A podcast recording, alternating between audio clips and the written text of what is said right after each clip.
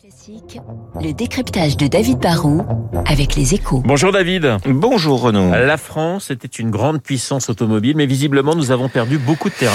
Ouais, faut être honnête. Hein. Ce matin dans les échos, nous donnons les chiffres du, du, déficit commercial automobile français pour 2021 et franchement les chiffres sont très très cruels. Hein. Au tournant des années 2000, il n'y a pas si longtemps que ça, hein, l'industrie automobile tricolore dégageait encore un excédent commercial supérieur à 10 milliards d'euros par an. C'était pas mal. Hein. Aujourd'hui, bah, c'est devenu une machine à creuser notre déficit.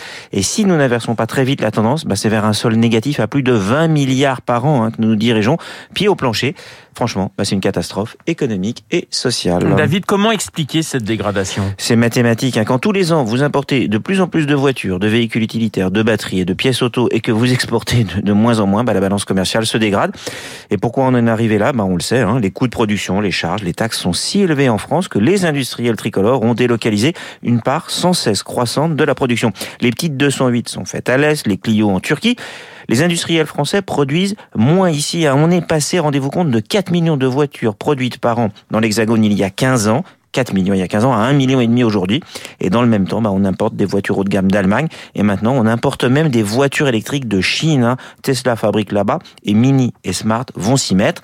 Dans le top 10 des voitures les plus vendues en France, il n'y en a que deux qui sont assemblées chez nous. La Peugeot 3008 et la Toyota de Yaris. Est-ce qu'il existe des solutions pour changer un petit peu cette donne? Je pense que franchement, on reviendra jamais totalement en arrière. On va pas rouvrir les usines fermées, mais il faut au moins, au moins essayer de garder ouvertes celles qui nous restent. Alors plutôt que d'attendre une baisse généralisée et massive des impôts de production qui bénéficierait à toutes les industries, mais franchement, euh, ça risque de prendre un temps fou, je crois que l'heure est venue pour un plan d'urgence. Il faut un, un, plan Marshall pour l'automobile.